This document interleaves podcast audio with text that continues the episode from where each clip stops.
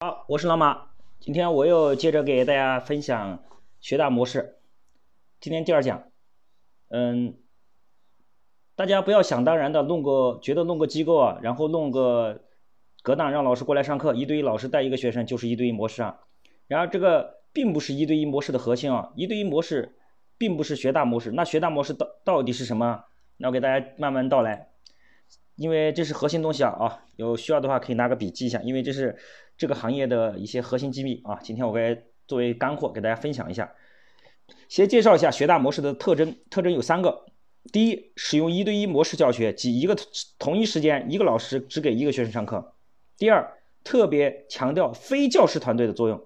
什么叫非教师团队？其实我们经常用的说是咨询师和学管师。第三，相当长的时间内大比例的使用兼职老师授课。此时你看到这个想到什么？你会想这么简单有啥创新的？你觉得简单的，是因为你现在用现在的眼光去看过去发生的事情，你会觉得容易，明白吗？就跟现在你造个智能手机太简单了，而在二十一世纪初，二十一世纪初能造个无线电话都没有几个，而且拿在手上的还是大哥大，对吧？所以不要用现在的眼光去看过去。第二是因为你看到的事物的表面现象。并没有透过现象看到本质。很多人刚开始创业就是做一对一，但并不知道一对一模式的核心逻辑是什么，所以学不到精华。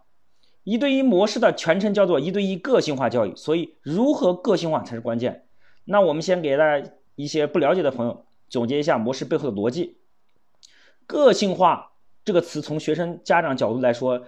是得到了有针对性的辅导方案。从机构的商业模式来说，个性化模式意味着市场部、咨询部门、学管部门、教师部门，这就像一个工业化流水线。市场负责通过营销手段要来电话，咨询部门邀约家长上门负责销售，学管负责后续服务、扩科和转介绍，老师负责课销。学大模式下的咨询师一般不得接受一万以下的小单，因为新生首签。啊，就是第一次签约的课时包啊，平均都在两到三万元，这是当时的定价。学大一个校区的平均面积大概在六百平米以上，年营收目标就要做到五百万以上。对于学大模式来说，学校和社区好位置的商业网点需求不大，靠市场和咨询拉进店。学大更倾向于选择商业繁华区域，有非常好的广告牌。学大的营销方式包括户外广告。公交车广告、百度竞价排名、学校门口发礼品取得电话、机构门口拉访上门、陌生拜访、电话销售等，营销成本非常高。而由于对家长来说，高昂的首次交费费用，好不容易上门的家长也只能留下百分之二十多，造成单个的学生的营销成本过高。学大的学管师负责跟家长汇报学生情况，先找老师询问一些清楚孩子的一些近期的情况，然后再转述给家长招聘。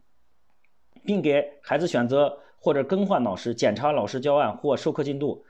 所以，为什么学大模式会进化成这样的商业模式呢？然后我们下回分解。谢谢大家，今天分享到这里。